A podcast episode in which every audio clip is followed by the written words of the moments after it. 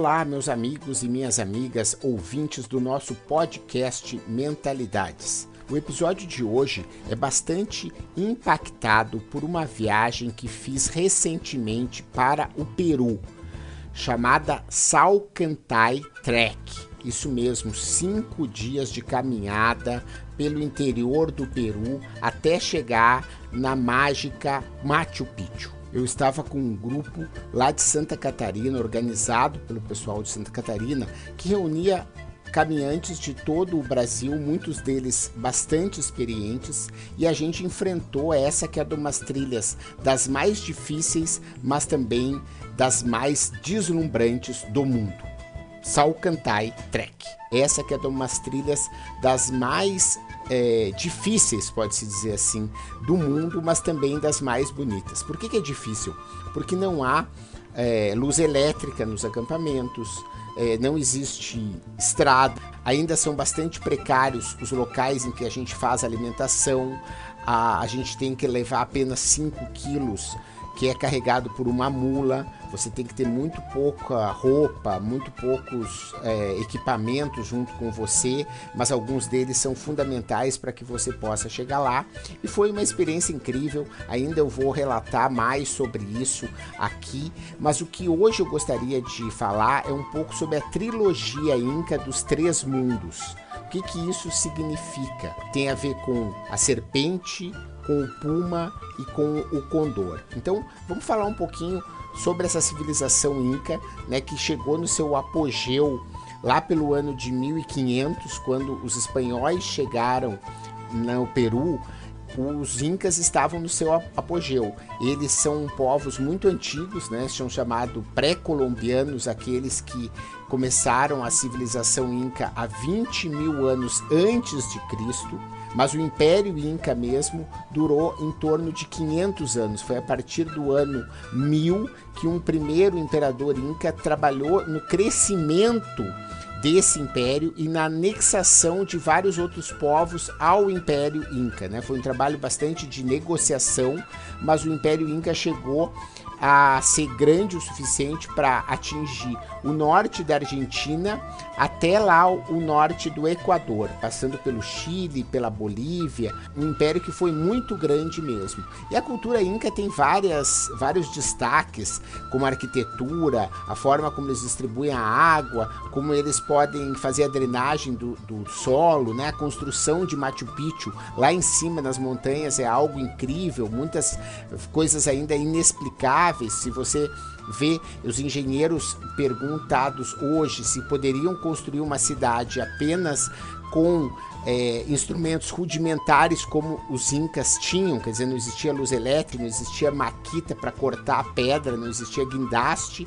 e eles conseguiram criar essa civilização lá em cima da montanha. Mais do que falar e explicar tudo sobre a cultura inca, que é algo que eu também não conheço em profundidade, que poderia demorar horas, o, o objetivo hoje é a gente falar um pouquinho sobre, como eu falei, a trilogia Inca dos Três Mundos. Essa visão que existe um pouco mística, espiritual, que ronda a cidade de Cusco, que é no idioma quechua chamado de umbigo do mundo, ou seja, a capital do Império Inca, em que lá eles acreditavam que esses três mundos conviviam em harmonia. E que mundos são esses? Né? É um mundo espiritual, o um mundo superior, que ele é chamado de Hanapacha, o mundo de cima, o mundo dos espíritos, o mundo onde vive o futuro, e o símbolo desse mundo é o condor. Existe o Kaipacha, que é o mundo dos homens, a força da terra, é onde as coisas acontecem no dia a dia, é onde a gente vive hoje, que é representado pelo Puma, e existe ainda um mundo subterrâneo, que é chamado de Ukupacha né, que é aquele mundo debaixo da superfície, é o mundo onde estão os mortos, é onde está o passado, onde está tudo aquilo que já passou. E ele é representado então pela serpente. Você vê que há uma similaridade, eu acho que isso é algo importante de se destacar com aquela crença ocidental que a gente tem de que existe o céu, de que existe o inferno e de que existe a terra. Também são três locais que se referem de uma forma ou de outra à mesma realidade, mas com outra abordagem. E se você for ver quando os nomes chamados de Hanapatya, né, de Kaipatia e ainda de Ukupatya, essa palavra Patya você vai encontrar em outras expressões, como por exemplo Pachamama, né, que é a mãe terra. Né? Então você vê que essa palavra Patya, que significa terra, ela está presente, mostrando que isso pode ser realmente locais que você vai um dia habitar, ou que um dia já habitou, ou que você está habitando ainda hoje. Então há por um lado essa visão de que os três mundos são locais. Mas o que mais me interessa e que eu gostaria de compartilhar com vocês é que também esses três mundos, eles também não podem ser considerados apenas como locais, mas eles podem ser vistos também enquanto estados de espírito que todos nós convivemos no dia a dia. Então, de um lado ou de outro, todos nós temos, por exemplo, o Kupatya, que é essa parte do passado, essa parte mais primitiva representada pela serpente.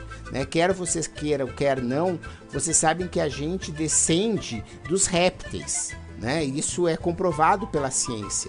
E se você tem alguma dúvida sobre isso, é só você poder entender, por exemplo, que diante de uma situação de perigo, de uma situação de emergente, né, a gente vai se comportar como qualquer outro animal que é primitivo. Por quê? Porque lá dentro do nosso cérebro a gente continua tendo esses instintos que são primitivos. Né? A gente não consegue se desfazer deles. O que a gente tem são outras áreas cerebrais que foram sendo desenvolvidos ao longo da evolução humana que nos permitem, por exemplo, a escrita, a oralidade, a interpretação, a criatividade. Mas essas coisas foram acrescidas ao nosso ser humano. Elas não são retiradas daquilo que a gente tem de mais primitivo.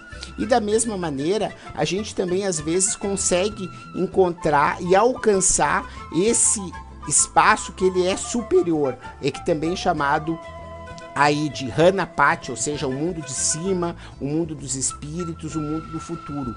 Quando a gente consegue realmente entrar num clima de harmonia, que você consegue realmente entrar naquilo que os uh, japoneses poderiam chamar de fluxo, né? Enquanto você encontra aquilo que você realmente quer da vida, que você consegue colocar todo o seu esforço naquela direção, fazendo com que outras uh, preocupações, né? Com que o ego muitas vezes seja deixado de lado, a gente consegue estar tá alcançando esse espaço superior que ele não necessariamente precisa ser um local como o céu, mas ele pode ser sim também um estado de espírito, um estado que você encontra de graça, de alegria, de regozijo, em que você consegue fazer o máximo de si naquele momento. Né? Então, é, eu queria já assim chegando de viagem, conseguir compartilhar com vocês um pouquinho desse lado, porque eu acredito que isso é um aspecto da cultura que nos vale refletir, né, de que a gente tem que conviver com dentro de cada um de nós com a serpente, que é a gente controlar esse lado primitivo que muitas vezes a gente não consegue a gente saber que a gente é puma, ou seja, a gente está num mundo consciente, esse é o nosso mundo do dia a dia agora, por exemplo, eu gravando aqui esse material, você escutando esse material, tomando a decisão efetiva de se desenvolver, de querer ouvir a opinião de uma outra pessoa para que isso te traga, te eleve a um outro o, local, isso é uma decisão consciente, uma decisão do mundo real, mas isso pode te levar a quê? A um mundo superior superior, a um mundo em que você pode estar tá alcançando aqueles objetivos que você deseja, que você pode estar tá construindo aquilo que você sempre quis. Né? E isso é a nossa conexão com esse mundo superior. E acho que essa é uma inspiração muito antiga e que é muito válida hoje, num tempo em que as coisas materiais ganham cada vez mais importância, em que o ego nas redes sociais e o aparecer, ele às vezes ele ganha mais destaque do que o próprio ser, né, do que o ter, do aparentar, ele ganha mais visibilidade do que as próprias ações que cada um de nós uh, vivemos. Então acho que os incas podem também, né, além de outros ensinamentos que eles podem trazer desde a da arquitetura, da agricultura, da astronomia, né, eles podem ensinar um pouco também sobre essa visão do mundo e de autoconhecimento para que a gente também possa se desenvolver cada vez mais a cada dia, tá bom? Então fica aí a dica né, da gente conhecer mais um pouco sobre esse povo tão magnífico, né, que respeita a terra e o meio ambiente de uma forma tão bacana, né? Acho que vale destacar aí para a gente encerrar essa visão, né, do Pachamama, né? Quer dizer que é gente que faz parte de um universo que é a Terra. Então não existe essa bobagem da gente achar que a gente que detém a Terra é a gente que é dono das coisas e que pode fazer e transformar. Não.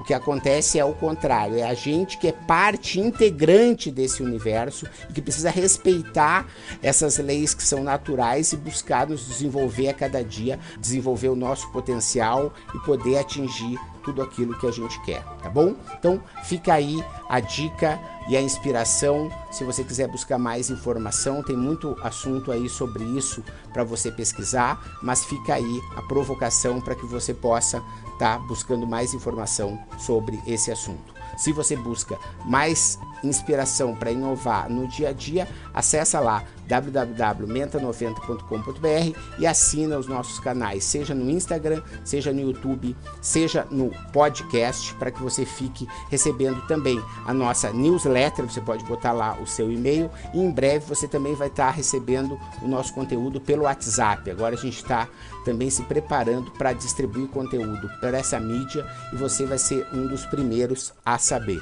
Muito obrigado pela sua atenção e até a próxima. Aguardo aí seus comentários, suas perguntas e dicas para os próximos episódios. Muito obrigado.